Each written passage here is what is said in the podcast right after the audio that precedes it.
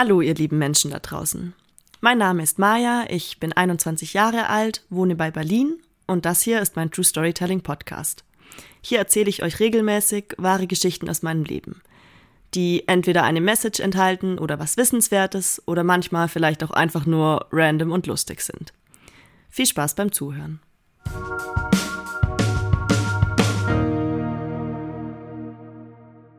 Hallo! Heute ist eine ganz besondere Folge, weil ich heute das erste Mal einen Gast bei mir habe. Und das möchte ich in nächster Zeit auf jeden Fall öfters machen. Also, dass Menschen hier bei mir wahre Stories aus ihrem Leben erzählen. Ich habe schon einige tolle Personen im Kopf, die ich in nächster Zeit einladen werde. Aber falls ihr euch auch angesprochen fühlt und irgendwie eine coole, wahre Geschichte aus eurem Leben habt, die ihr gerne teilen möchtet, dann schreibt mir auf jeden Fall. Okay, aber jetzt erstmal zu meinem heutigen Gast. Das ist Leon, ein guter Freund von mir. Äh, hallo Leon, schön, dass du heute da bist. Hallo, äh, ich freue mich auch dabei zu sein. Ähm, ja, wenn du Lust hast, dann kannst du dich ja mal kurz vorstellen für alle, die dich nicht kennen. Also dein Alter, wo du gerade wohnst und was dich gerade so beschäftigt oder was du gerade in deinem Leben machst.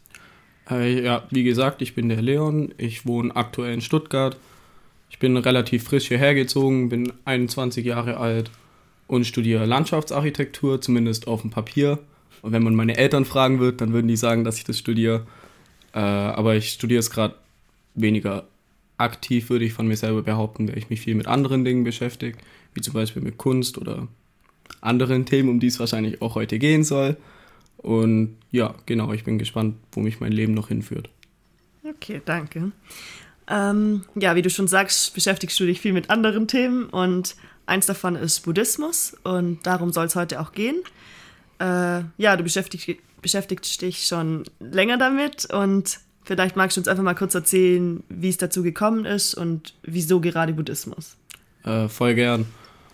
Also Buddhismus äh, im Speziellen hat sich einfach so rauskristallisiert, weil ich das Gefühl hatte, dass Buddhisten, also das ist eher so eine Gefühlssache, dass es wirklich zu Buddhismus ge äh, gegangen ist jetzt sozusagen, weil ich das Gefühl habe, dass Buddhisten sehr friedliche und glückliche Menschen sind. Und grundsätzlich interessiere ich mich halt schon sehr lang für mich selber und irgendwie auch dafür, wie man glücklich und vielleicht auch irgendwie verantwortungsbewusst mit seinen eigenen Emotionen umgehen kann. Und da gab es viele verschiedene Wege oder viele verschiedene Dinge und viele, es war eher so ein Trial and Error und manche haben sich nicht so richtig angefühlt und Buddhismus ist sowas, was ich jetzt entdeckt habe, was sich einfach richtig, richtig, richtig anfühlt und sich auch anfühlt nach was, was, sie, was mir langfristig gut tut. Und da sind auch viele, viele Freunde mit dran schuld, die mich da irgendwie immer auch äh, ja, in diese Richtung irgendwie bewegt haben. Mhm. Ja, sehr spannend. Ähm, ja, interessant. Und jetzt warst du ja vor kurzem ähm, in einem buddhistischen Kloster für zwei Wochen äh, in Frankreich und ich fände es voll schön, wenn du mal davon erzählst, wie du da gelandet bist, was das genau ist. Ähm, ja, erzähl mal voll gerne. Also auch generell, wie findet man sowas so und wieso gerade das Kloster und. Ähm, also ich war in dem Zeitpunkt, wo ich mich für das Kloster eingeschrieben habe in Berlin und habe da ja auch viel Zeit mit dir verbracht und auch mit dir viel drüber geredet, Maja. Mhm. Und ja, das war irgendwie so eine Zeit, wo ich mir dachte, da ist so viel zusammengekommen. Also zum einen habe ich halt in Berlin gearbeitet für mein Studium. Es war quasi mein Praxissemester und habe da irgendwie festgestellt, so, okay, ich mag das. Also ich mag die kreative Seite davon, aber ich mag diese, diesen Büroalltag gar nicht und der erfüllt mich nicht. Und der macht mich auch irgendwie nicht lang, langfristig glücklich, so zu dem aktuellen Zeitpunkt. Mhm. Und dazu kam, dass ich eh irgendwie mal wieder weg wollte, so. Dazu kam auch, dass Berlin einfach eine unglaublich riesig überfordernde Stadt ist mit extrem vielen Menschen und extrem viel Geräuschen und U-Bahnen ja. und auch extrem viel ähm, Kaputtheit und Gespaltenheit und aber auch viel Coolem, was da irgendwie rauswachsen kann und neuem Input. Und da ich mich zu dem Zeitpunkt eh schon viel mit äh, Thich Nhat Hanh beschäftigt hatte, das äh, wird euch jetzt vielleicht nichts sagen, vielleicht auch schon dem einen oder anderen, aber das ist ein sehr berühmter buddhistischer Mönch gewesen. Und der hat auch viele sehr empfehlenswerte Bücher geschrieben und von dem hatte ich einige gelesen und dachte eh schon so, okay, früher oder später möchte ich mal irgendwie in das Kloster so. Und dann kam der Zeitpunkt, da ich mit einem Kumpel gechillt. Äh, wir waren bei mir im Zimmer und irgendwie wollten wir dann ins Bett gehen, weil ich musste am nächsten Tag arbeiten, da ich so noch einmal das letzte Mal das Handy gecheckt halt vorm Pennen gehen so. Und habe dann gesehen so, wow, okay, shit, so der ist gestorben. Also Thich Han ist gestorben, das ist jetzt vielleicht drei Monate her oder zwei. Und dann war das wirklich irgendwie auch so ein Moment, wo ich dachte, yo, ich habe es jetzt nicht mehr geschafft, den halt lebend mitzubekommen, aber irgendwie möchte ich halt, ich möchte da einsteigen, ich möchte da tiefer eintauchen. Und habe dann eben mich intensiver wieder irgendwie damit auseinandergesetzt, ob man in das Kloster kann und ähm, wann. Und weil zu dem Zeitpunkt ging das auch noch nicht, die hatten es nicht geöffnet wegen Corona, also die hatten da wirklich für zwei Jahre zu. Und diese zwei Wochen, die ich jetzt war, war wirklich das erste Angebot nach Corona, wo die wieder geöffnet hatten. Und ja, ich wollte da dann auf jeden Fall hin. Zum einen jetzt wegen Thich Nhat Hanh und zum anderen, weil es auch Zen-Buddhismus ist. Und was Zen, also im Buddhismus muss man dazu sagen, gibt es halt verschiedene Strömungen, sozusagen verschiedene äh, Lehrrichtungen. Vielleicht im Christentum würde man sagen, Katholiken und ähm, Evangelisten. Evangelisten, ja, ja. genau, danke. ähm, und sozusagen der Urbuddhismus, wenn man das so sagen will, ist dann Theravada wird der genannt. Und später sind dann Dinge entstanden wie der Mahayana-Buddhismus. Und aus dem Mahayana-Buddhismus wiederum ist dann der Zen-Buddhismus entstanden. Und dieser Richtung hat dieses Kloster angehört. Und den im Speziellen zeichnet diesen Buddhismus eben aus, dass der sehr wenig religiös ist, würde ich sagen, und sehr pragmatisch. Also sehr runtergebrochen auf äh, die einfachen Lehren und runtergebrochen auf das Handeln und da wird nicht so viel nachgedacht, da wird mehr gemacht. Mhm. Genau, so als kurzen Überblick, ja. Und Thich Nhat Hanh hat auch in diesem Kloster gelebt davor, oder? Ja, schon, also der hat dort gelebt, aber ähm, der hatte irgendwie mit, oh, das sind jetzt gefährliche Halbwissen nicht sicher, ja, gefährliches ja. Halbwissen. Der hatte irgendwie mit 80 oder so einen Schlaganfall, glaube ich. Und dann hat er dort nicht mehr lang gelebt und hat dann, wollte dann wieder zurück zu seinem Root-Tempel, nennt mhm. man das, also wo er herkommt, in Vietnam irgendwo. So. Aber das sind jetzt ja, okay, nee, Halbwahrheiten. Alles cool, muss nicht zu sehr drauf eingehen. Okay. Ja, aber voll interessant auf jeden Fall. Und dann bist du dahin und war das, ähm, also das war ja dann quasi ein Retreat. So, das war genau, ja nicht, ja. dass du da einfach so hin bist, sondern das war ja ein spezielles ja. Programm sozusagen. Ähm, und vielleicht willst du einfach mal ein bisschen was über die Inhalte erzähle oder was, wie war da der Alltag? Also wie sah das aus? Ähm, ja. Was war da auch für Leute? Wie lief das ab? Ja, ähm, also ein Retreat hört sich ja auch jetzt vielleicht direkt so an, als wäre das wirklich sehr darauf ausgerichtet, diese Leute, die dort kommen, ähm, also ein spezielles Programm für die eben zu haben, wie du das jetzt auch mhm. meinst. Aber da muss man vielleicht dazu erwähnen, dass es gar nicht so sehr war, sondern dass ein Retreat dort eher bedeutet, dass man in den Alltag von den Mönchen mit einsteigt und viel eher in Harmonie mit denen äh, den Alltag bestreitet, statt da ein extra Programm getrennt von dem äh, Monastic Life oder von diesem Klosterleben zu haben. Mhm. Und dementsprechend sah der Alltag eigentlich bis auf ein, zwei Punkte pro Tag ziemlich genauso aus wie der von den Mönchen. Sprich, man ist um 5 Uhr aufgestanden und hatte dann ein bisschen Zeit, sich zu richten, hatte dann meistens. Also man muss sagen, das ist jetzt so ein klassischer Tagesablauf. Das ist dann auch unterschiedlich. Es gibt irgendwie andere Tage. Aber normalerweise hatte man um 6 Uhr dann seine erste Meditation. Und äh, die ging dann unterschiedlich. Manchmal eine halbe Stunde, manchmal eine Dreiviertelstunde, manchmal eine Stunde, manchmal sogar noch ein bisschen länger. Mhm. Und dann gab es direkt das Frühstück. Genau, irgendwie um sieben. Und danach wiederum hatte man meistens irgendwie eine kurze Pause, so von einer halben Stunde oder so, sowas in die Richtung. Dann gab es so eine Dharma-Class, nennt man das häufig. Also auch nicht immer, aber häufig. Mhm. Und das ist dann sozusagen mh, mm, ja eine Art Lesung vielleicht. In, Im Studienalltag würde man sagen Vorlesung zum Thema Buddhismus ja. oder halt auch angewandte Praxis. Also wie gehen wir mit Gefühlen um? Ähm, was bedeutet. Genau, das haben Mönche dann gegeben und da hatte man dann Teil dann gab es meistens eine Walking Meditation vor dem Mittagessen, sprich äh, eine Laufmeditation. Dann das Mittagessen ziemlich direkt darauf. Nach dem Mittagessen gab es immer irgendwie so eine kurze Pause, wo man Zeit für sich hatte, irgendwie Tagebuch schreiben. Äh, viele sind da auch nochmal meditieren gegangen.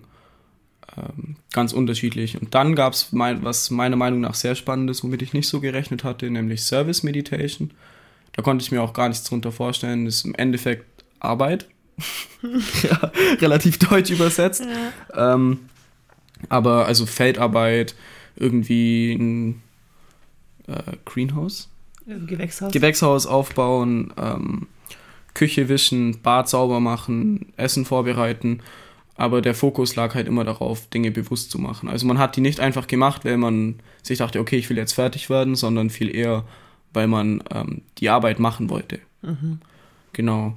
Danach gab es dann immer noch meine Meditation, dann das Abendessen, dann noch meine Meditation und meistens noch irgendwie ein Mantra-Reading, äh, Mantra-Singing und eine Rezitation. Und dann gab es die sogenannte Noble Silence, das ist auch was, das findet man überall im Buddhismus, das ähm, ist das äh, Schweigen, das vorm, vorm ins Bett gehen stattfindet mhm. und um 9.30 Uhr waren dann die Lichter aus. Genau, Schweigen muss man auch dazu sagen, grundsätzlich war eigentlich äh, auch ein Hauptbestandteil des Tages. Also man hat, es gab natürlich Zeiten, an denen man geredet hat, aber meistens hat man geschwiegen. Bei den Mahlzeiten eigentlich immer. Ähm, bei den Arbeiten eigentlich auch. Also da wird nicht großartig viel geredet. Nichtsdestotrotz äh, kon konnte man reden und hatte auch mehr als genug Möglichkeiten, da irgendwie die anderen Leute, die dort waren, kennenzulernen. Also sowohl die Mönche als auch die, ähm, die Retreat-Leute oder die Lay-Practitioner. Äh, mhm. So, also die, wie würde man Lay, Laien?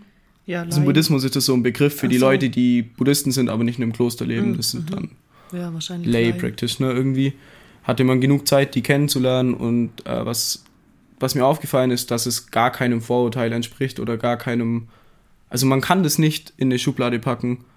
Das war wirklich vom Hardcore-Hippie mhm. zum ähm, zum Startup-Unternehmer alles dabei. Da, ja, alles dabei. Ah, okay.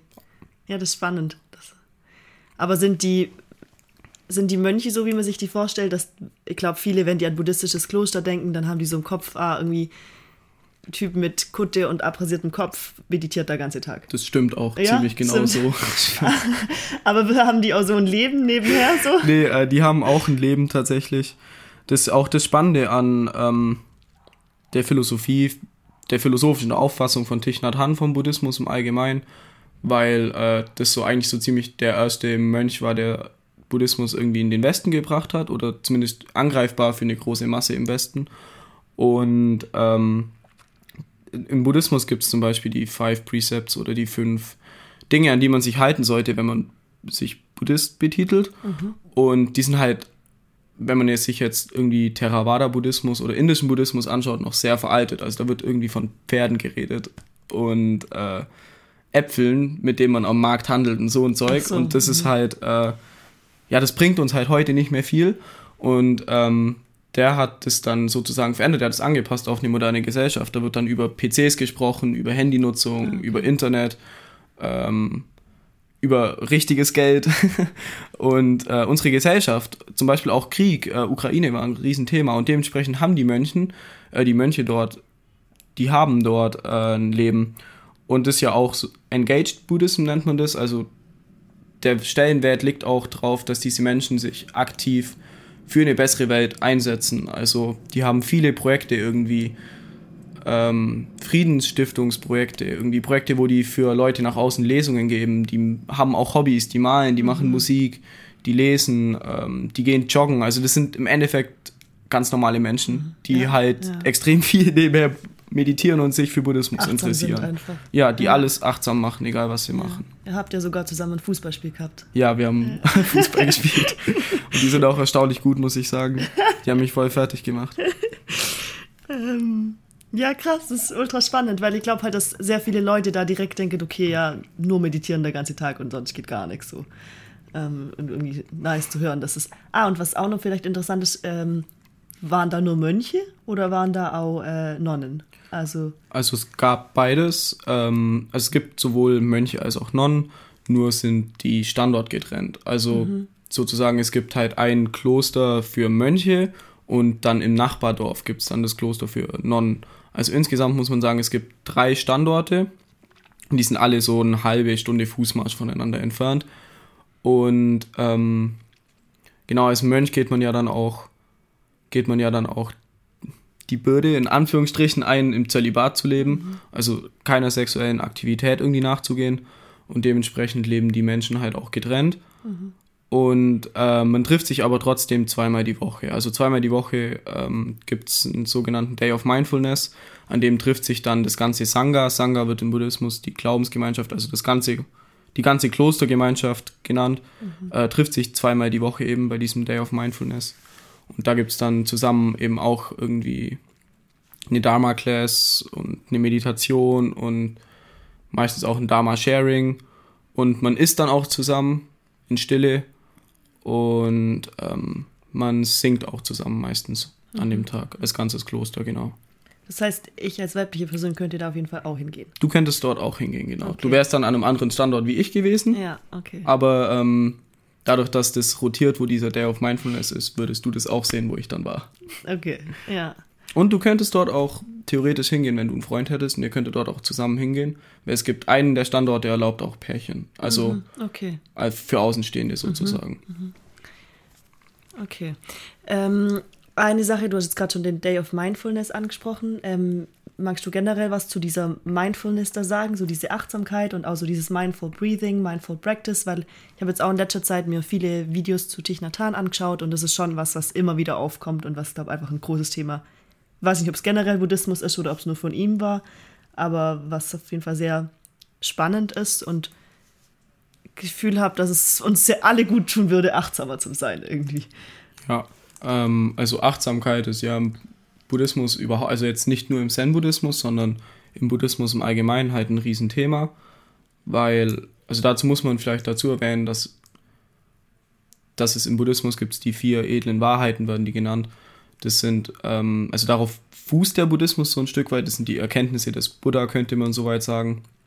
Und die sind sehr runtergebrochen, bedeuten die, hey, Leben bedeutet Leiden, weil wir vielleicht ein bisschen verblendet sind der Realität gegenüber. Wir nehmen die nicht ganz so wahr, wie sie wirklich ist eigentlich mhm. und dadurch leiden wir und klammern uns an Dinge, also Attachment entsteht und lauter solche Sachen.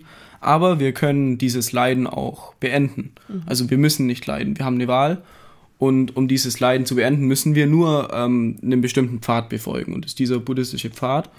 Und dieser Pfad wiederum besteht äh, zu einem eigentlich Hauptbestandteil daraus, äh, achtsam zu sein. Mhm. Und ähm, ja, das ist sehr spannend, wenn man das auch psychologisch betrachtet, macht das total Sinn, weil im Buddhismus wird sozusagen gesagt, ähm, es gibt Smriti, Samadhi und Prajna. Und das bedeutet im Endeffekt Mindfulness, also Achtsamkeit, Konzentration und Insight oder Einsicht. Und eins erwächst eben aus dem anderen. Sprich, wenn ich äh, achtsam bin und achtsam umgehe, also ob das jetzt eine Meditation ist, ob ich laufe, ob ich koche, ob ich schwimmen gehe oder ob ich ein Feuer mache, äh, wenn ich diese Tätigkeit, die ich mache, achtsam mache, dann ähm, kann aufgrund von dieser Achtsamkeit halt in, als erster Schritt eine tiefe Konzentration entstehen. Das wird dann Samadhi genannt. Und also sprich, ich kann mich tief konzentrieren auf ein einzelnes Objekt in meinem Fokus gerade. Mhm bei einer Meditation ganz klassisch wäre das der Atem. Also ich kann mich tief konzentrieren auf diesen Atem gerade. Und dazu muss ich nichts machen, außer zu atmen und den zu beobachten im mhm. Endeffekt. Mhm. Und aus dieser tiefen Konzentration wiederum ähm, entstehen dann Dinge wie Einsicht. Mhm. Und Einsicht ist halt enorm wichtig, um sozusagen erstens sein Leiden zu erkennen und zweitens zu verstehen, dass das nicht da sein muss, dass man in einem friedlichen Zustand leben kann und dass man auch anderen Menschen helfen kann, friedlich zu leben.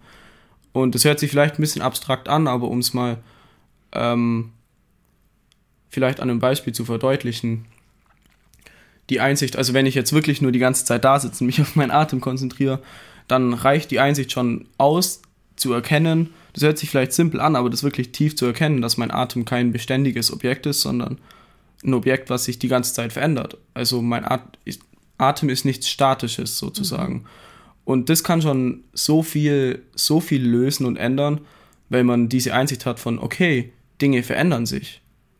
Also, also ich bin, Ordnung, dass sie sich verändern. Genau, ich bin jetzt vielleicht in diesen und in dieser Art von Beziehung zu diesem Mensch, aber ich verändere mich die ganze Zeit in dieser Mensch auch. Und wenn diese Beziehung sich verändert, dann heißt es nicht, dass die jetzt schlechter oder besser ist, sondern viel eher, die ist einfach anders. Mhm. Und ähm, daraus kann halt unglaublich viel ähm, Joy, würde man sagen, im Buddhismus und Happiness, Leichtigkeit Mhm. entstehen. Man kann leicht mit sich umgehen, man kann leicht mit dem Leben umgehen, einfach weil diese Einsicht entstehen kann. Und ähm, um zu dieser Einsicht zu kommen, um auf die Frage zurückzukommen, muss man halt äh, sich in Mindfulness oder Achtsamkeit trainieren. Und das ebnet einfach den Weg sozusagen. Also bin ich achtsam, kann ich Einsicht in das Leben und in die Realität, in der wir uns befinden, haben. Und dazu muss man nicht meditieren. Meditieren hilft, aber man kann auch achtsam seine Hände waschen. Man kann achtsam aufs Klo gehen und man kann äh, achtsam schlafen gehen. Würdest du das auch so als Ti- Tipp jetzt geben, vielleicht an Menschen, die gerade zuhören, einfach achtsam zu sein? Ja, vielleicht wäre es gar nicht schlecht an dieser Stelle. Ähm, ist vielleicht ein bisschen lustig, aber wir können jetzt auch eine kurze Pause machen und ihr atmet einmal tief ein und einmal tief aus und äh, achtet auf euren Bauchraum. Das ist schön.